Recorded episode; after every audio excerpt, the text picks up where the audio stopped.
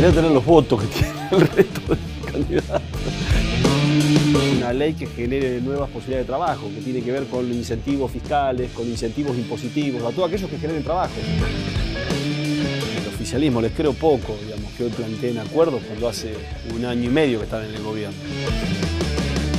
¿Qué hace la Argentina? Los castiga. A quien trabaja fuera y cobra 500 dólares, se lo especifica y después le cobra impuestos.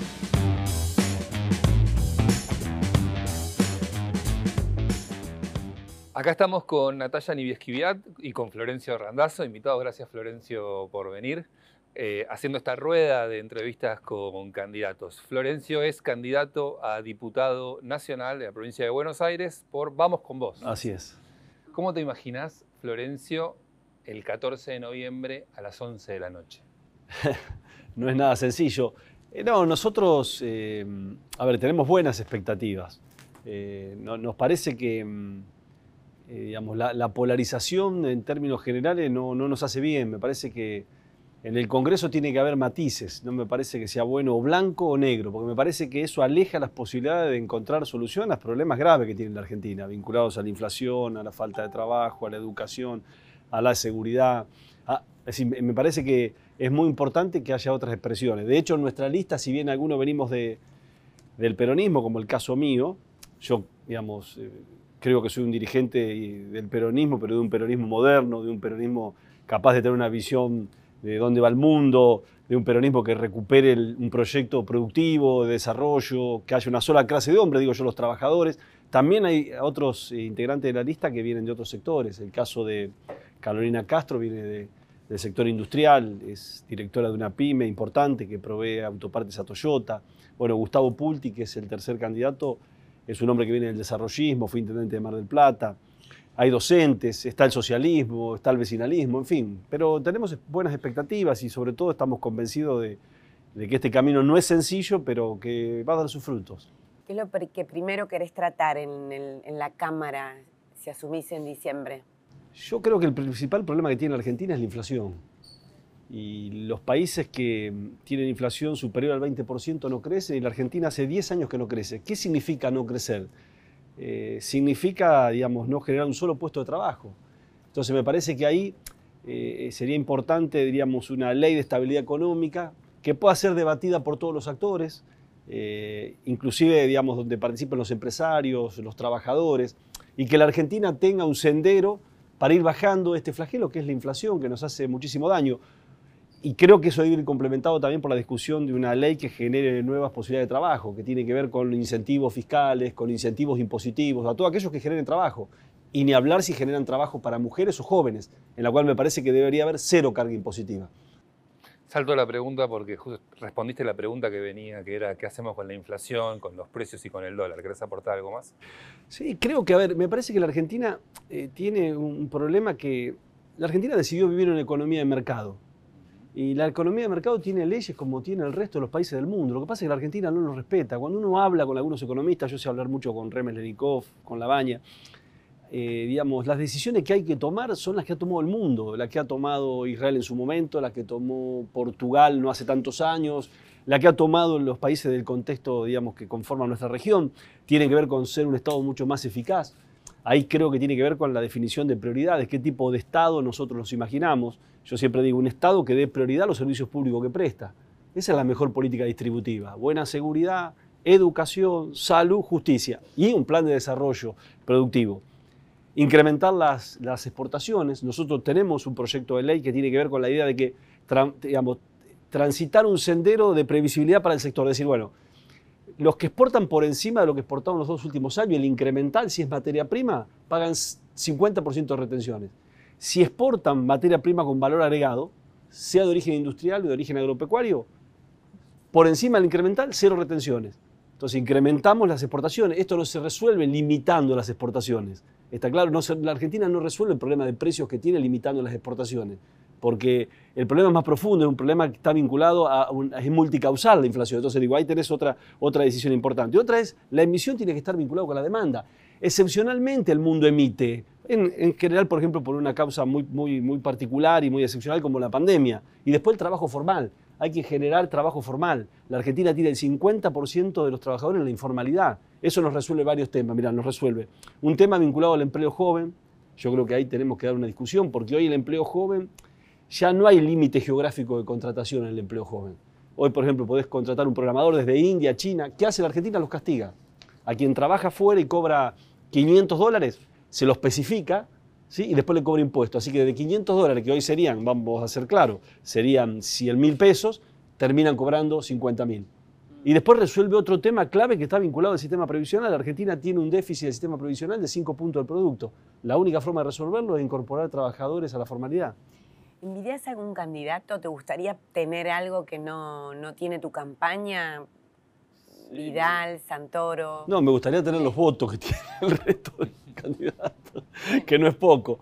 No, no, está claro, seguramente que cada uno de ellos tiene, tiene cosas eh, seguramente buenas, eh, pero no, no, tengo esa mirada, tengo una mirada eh, más vinculada a, las propuestas. me parece que la Argentina hace rato que no discute propuestas en temas de inseguridad, un tema de enorme preocupación y, más preocupación cuando uno ve que se pelean los ministros de la provincia, la nación. Nosotros ahí proponemos una nueva ley de escarcelación. Hay que decirles a los jueces a través de una ley, que tiene que ver con la modificación del Código Penal de Procedimiento, que no pueden liberar a aquellos eh, digamos, eh, delincuentes que cometen delitos violentos. No hay posibilidad de escarcelarlos. La modificación de, la ley de reincidencia. ¿Cómo puede ser que alguien no sea considerado reincidente si no cumplió un solo día de cárcel, aún habiendo sido condenado? ¿Se entiende cómo es el, tema? Entonces me parece que estas son las cosas que tenemos que discutir. Una ley de control de armas y arsenales, porque me parece que es importante que el arma que nace en la legalidad termine en la ilegalidad, y eso produce una cantidad de muertes increíble en la Argentina. Estos son los temas que me parece que tenemos que discutir. En materia de educación, Creo que ahí hay una gran discusión en materia de educación. Se ve un esfuerzo de tu parte, Florencio, de, picar por encima de la grieta, pero la pregunta es, ¿cómo cerramos la grieta? Es muy complicado porque creo que, y lo digo con mucho respeto, es un negocio la grieta, porque a las dos fuerzas políticas les ha ido bastante bien. Y no me parece que sea el camino. La Argentina no va a encontrar posibilidades de resolver los problemas si no achicamos esa grieta. Y me parece que el grado de, de agresión de un lado y otro lleva a que las soluciones se alejen cada vez más. Sería importante que la Argentina discuta estos temas. Discutamos cómo mejoramos la seguridad, cómo generamos trabajo, cómo mejoramos la educación. Por ejemplo, en la educación, fíjate vos un tema que muchas veces se dice y, que está vinculado a un tema que para mí es central, que tiene que ver con la gestión. La mejor herramienta que tienen los gobiernos para hacer política es gestionar y gestionar bien, que es la mejor forma de cambiar la vida de la gente. La Ley Nacional de Educación establece hace 14 años la obligatoriedad para la sala de 4 y 5 años, no está implementada. Establece la obligatoriedad del doble turno, no está implementado. Entonces, que eso también genera una gran posibilidad a quién? Al darle igualdad de oportunidades a, las mujeres que tienen más dificultades para conseguir trabajo.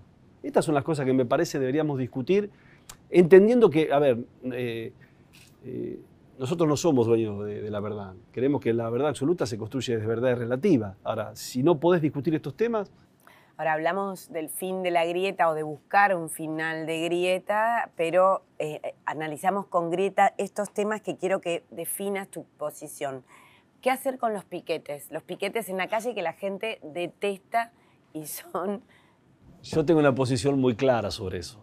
Eh, creo que la Argentina tiene que recuperar el respeto a la ley. No se puede vivir en la anomia permanente, está claro. Está bárbaro que haya un reclamo, pero el reclamo tiene que ser respetando la libertad de los demás, sobre todo cuando hay un gran esfuerzo de gran parte de la población para que en realidad mucha gente que estructuralmente es pobre eh, tenga la asistencia de un plan. Entonces no me parece justo que en realidad quien recibe una asistencia del Estado entorpezca la vida y le complique la vida a quienes van a trabajar todos los días. Hay candidatos que opinan que lo que hizo Roca en la Patagonia es un genocidio y candidatos que buscan eh, mano más dura para contener la radicalización de la protesta que es cada día más violenta. ¿Cómo resolves el tema mapuche en la Patagonia? Pero a ver, eh, de 100 comunidades mapuche hay una que en realidad es la violenta. Me parece que es haciendo cumplir la ley. La Argentina tiene que volver a recuperar, eh, digamos, el respeto a la ley, si no, no tenemos futuro. Está claro, no, no, hay ninguna posibilidad de tener futuro si no se respeta la ley. Si la Argentina no sale de este estado de anomia, aún con justificaciones muchas veces hasta razonables, pero siempre dentro del marco de la ley. ¿Estás de acuerdo con el uso de las pistolas Taser? Sí, me parece que es una buena medida, digamos, como política represiva preventiva, digamos. Eh, de en algunos casos hemos visto que si hubiéramos tenido la utilización de las Taser hubiéramos evitado la muerte. Ley de alquileres. Creo que el Estado, digamos, la ley de alquiler no contribuyó al, fin que se había propuesto, que era mejorar a los inquilinos. Hoy hay cada vez menos ofertas de, propiedades en alquiler y los alquileres cada vez son más caros. ¿Y control de precios? No creo que sea la solución el control de precios. La Argentina tiene un problema estructural de inflación. No se resuelve el control de precios. Ya lo aplicó Macri también.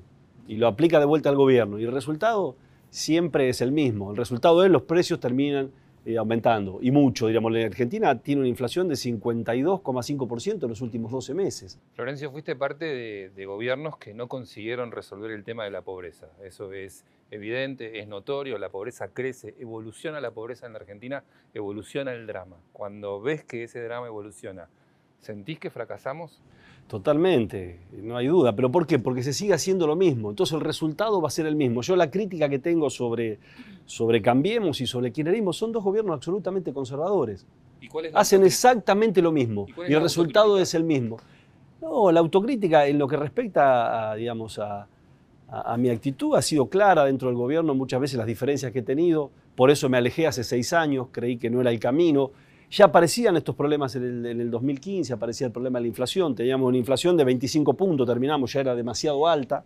Cuando habíamos tenido un periodo, digamos, de, estabilidad inflacionaria, que fue en los primeros eh, seis años de gobierno, y hubo superávit fiscal y comercial, por eso yo digo a esto que, muchas veces la banda progresista, el gobierno de Néstor Kirchner tuvo superávit fiscal y comercial, que es algo que debería recuperar la Argentina, para tener una macroeconomía estable que nos permita, digamos, eh, desarrollarnos. Eh, y después en lo que respecta a lo que estuvo bajo mi responsabilidad, que es lo importante para cada uno, yo he hecho muchas transformaciones, por eso soy un hombre que creo en la gestión, que creo en la transparencia de la gestión, que creo en, una cuestión central que tiene que ver con el uso de herramientas tecnológicas para darle a la política transparencia y generar esa mayor confianza entre la sociedad y el Estado, que evita una de las de causas estructurales que ha denigrado a la política que tiene que ver con la corrupción. ¿Debería limitarse el tiempo de la función política para los candidatos? Es decir, que no se reciclen. Sí, sí, yo creo que sí. Yo, mira, hace muchos años, en el 2005, propuse una ley en el Parlamento de la Provincia de Buenos Aires, yo era secretario de la modernización del Estado, creo, ministro de Gobierno de la provincia, para limitar los mandatos como así también este, digamos, los periodos, que ahí, ahí vamos una reforma constitucional, de elección sean cada cuatro años. La Argentina necesita cambiar el sistema electoral, como la boleta única. Te aclaro a alguien que en el año 2005 hizo el voto electrónico en la provincia de Buenos Aires y que no lo pudimos hacer en toda la provincia porque en aquel momento necesitamos una modificación del Código Electoral Nacional y tuvimos resistencia del Parlamento Nacional. Vamos a una agenda distinta. Sí. No tan distinta, son temas, temas de hoy. La captura del voto joven, que fue una de las grandes discusiones antes de las PASO. Todo el mundo quería hablar de los jóvenes. Todos los políticos creían tener una fórmula para seducir a los jóvenes. Al parecer nadie la consiguió o no queda del todo claro. ¿Cómo le hablas a los jóvenes y qué pensás de eso? Es que yo creo que los jóvenes no están alejados del resto de los problemas que tiene la Argentina. Si uno es serio, digamos, si en realidad no tiene eh, un discurso, digamos, eh, solamente a los fines de conquistar el electorado joven. Creo que la Argentina si no crece, no crece para los adultos, para los jóvenes, para los que no son tan jóvenes. Creo que los la Argentina tiene que resolver los problemas estructurales que, tiene, independientemente que podemos trabajar, de hecho, eh, es una de nuestras propuestas, en una ley de empleo joven sin carga tributaria. Ahora, no se va a crear empleo si solamente hacemos eso. Eh, tenemos que ahí ir por el problema de, de la inflación, que creo que es un problema estructural que no nos permite crecer. ¿Por qué? Porque la inflación no te permite que haya ahorro, no te permite que haya inversión y por lo tanto no hay trabajo. Entonces me parece que es global el problema. digamos, en materia de, trabajo, yo te señalaba recién la idea de, una ley que dé un marco jurídico a quienes digamos, trabajan hoy en, oficios, yo les llamo oficios de la generación de este siglo, que están vinculados a los programadores, a los desarrolladores eh, tecnológicos, creo que hay un montón de cosas, pero no creo que estén ajenos a, los problemas estructurales que tiene la Argentina, en materia de seguridad, en materia de educación, en todo, en todo tema. ¿Estás de acuerdo con la legalización del uso y de la comercialización del cannabis y además, a ver, ¿estás de acuerdo? Tengo dudas, del cannabis no tengo dudas, creo que está muy bien para uso medicinal. Y después con respecto al tema de la, de la marihuana, mira, tengo dos hijos, uno de 15 años, una nena, y uno de 20. Así que tengo una discusión en mi casa y quisiera ser suficientemente eh, muy serio y tener toda la información necesaria para ver qué es lo más conveniente. Lo que sí está claro que yo no estoy de acuerdo con esta eh, ley de drogas que actualmente está vigente, en la cual el 89% de las causas son sobre pibes que consumen, cuando en realidad la visión no debe ser una visión represiva y penal, sino debería ser una visión vinculada a lo social y a lo sanitario. Pero no estás seguro de que se legalice la comercialización del cannabis. Eh, no, no, con respecto al cannabis, creo que con uso medicinal estoy totalmente de acuerdo. Haría lo mismo que hizo Uruguay en el tema del cannabis. ¿Consumo recreativo? sí. también, no me parece mal. Se habla de bitcoins, se habla de bitcoins muchísimo, no sabemos bien qué son los bitcoins, pero vemos gente que gana plata, que el bitcoin sube, que baja, que se desploma, no entendemos bien. Ahora, vos, eh, hasta donde sepas, no lo sé, ¿lo ves como una alternativa monetaria, como algo posible en la Argentina de, la inflación y el desmadre? Yo soy un tano. No dejo de reconocer, le eh, que es un medio de pago importante. De hecho, fíjate vos, eh, el, el pase el jugador más importante del mundo, de Messi, del Paris Saint Germain, le pagaron en parte con, con beacons. Pero tengo mis dudas, me parece, digamos, eh, con respecto a cómo va a ser el final, de algo que en realidad lo veo demasiado alejado. De ahí en que yo soy racional y terrenal, donde creo que las inversiones son de otro tipo. De cualquier manera, tengo un pibe de 20 años y 21 años que invierten en eso y hablan de eso todo el día. ¿Qué opinión tenés y qué sabes de la aplicación de la ley de la interrupción del embarazo voluntario, no? ¿Estás de acuerdo? Sí, me parece que, me parece que es una discusión ya saldada, que ya votó el, Parlamento Nacional, eh, y lo que tiene que hacer ahora es el, gobierno instrumentarla, porque si no es como tantas otras leyes que en realidad se sancionan y después quedan en la nada. Y por otra parte, me parece que hay que tratar de evitar que haya eh, abortos no deseados que tiene que ver con la educación sexual.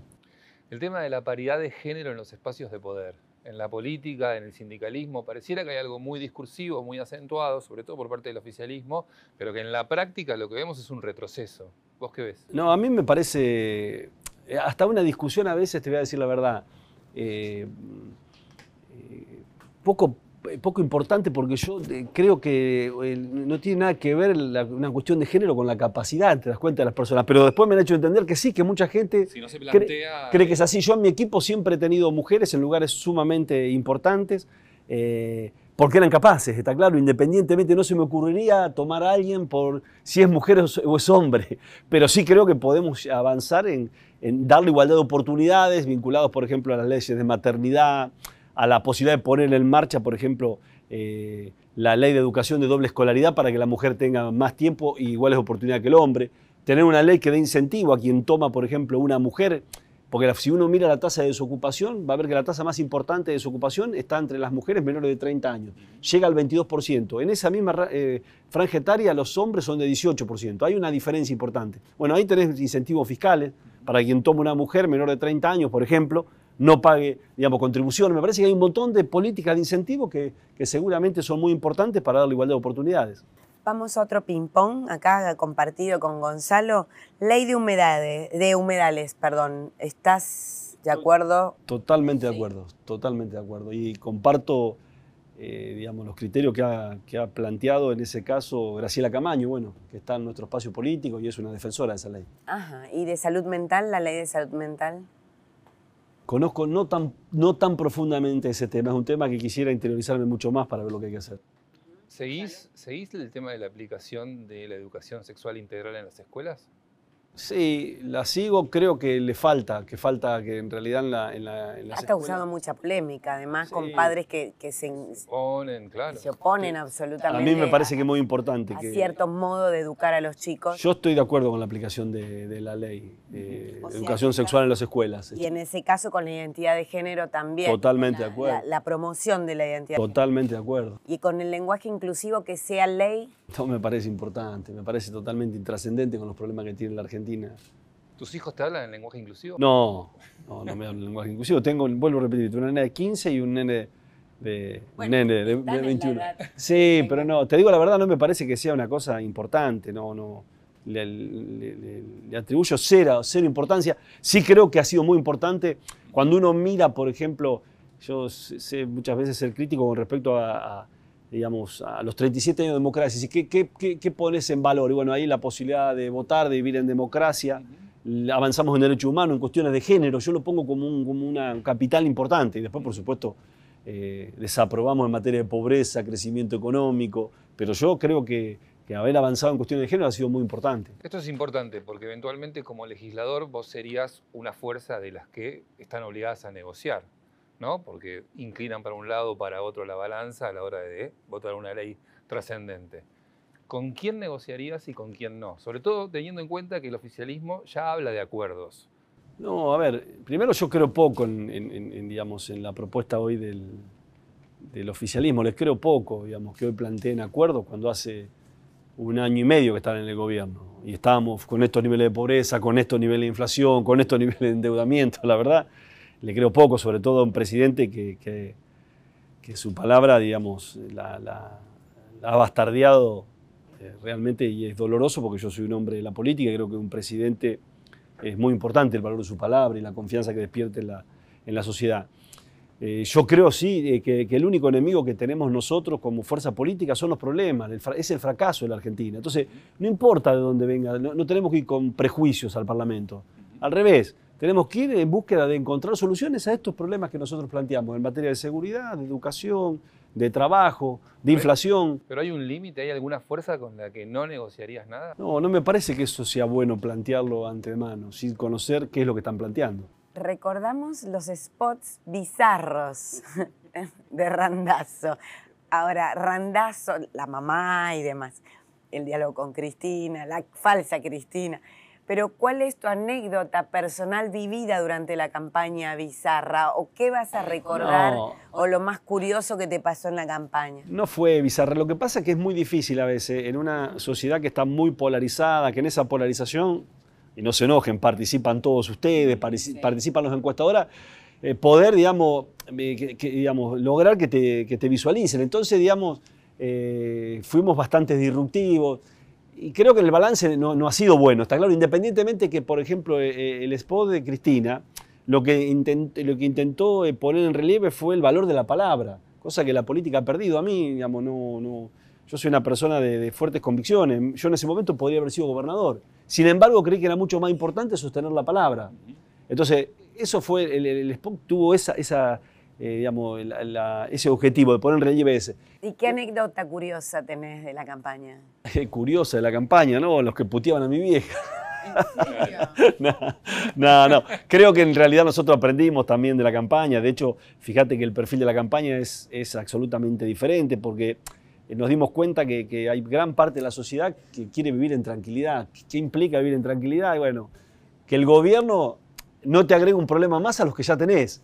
Que te levantes al otro día y sabés que vas a tener trabajo, que tus hijos van a ir a la escuela, que podés tomar el micro, que salís a la calle y no tenés que mirar el... Yo digo, vos tenés que mirar en la Argentina, es, es loco en la Argentina, ¿no? Digo, tenés eh, el estado del tiempo, tenés el cronograma de transporte público y el cronograma de corte, y lo hemos familiarizado. Entonces me parece que eh, la sociedad está reclamando cosas muy sencillas, muy simples, y creo que la política muchas veces se aleja de ese tipo de, respuestas. Florencio, ya sabes eh, quiénes te votaron y también sabes que mucha gente no te votó.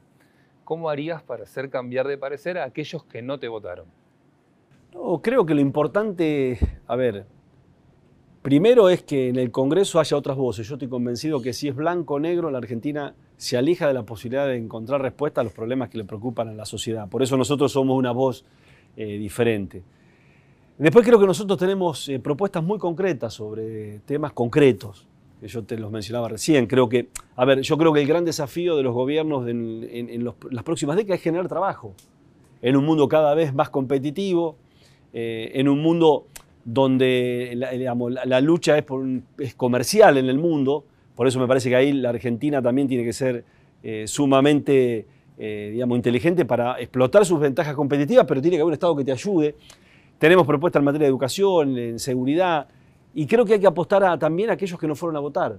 A mí me parece que hay una gran cantidad de, ciudadanos que no fueron a votar, que están desencantados. Yo siento que hay un grado de resignación en la sociedad y eso a mí digamos, me, pone mal, porque creo que no nos podemos resignar a que la Argentina, digamos, no tenga futuro. Que en realidad tenemos que optar entre el kirchnerismo y si queremos castigar al kirchnerismo volvemos al macrismo. Entonces creo que somos una, posibilidad, que es un camino largo, pero en algún momento hay que empezarlo. Randazo, muchas gracias. No, gracias a ustedes. Buenita. Encantado. Gracias, chicos.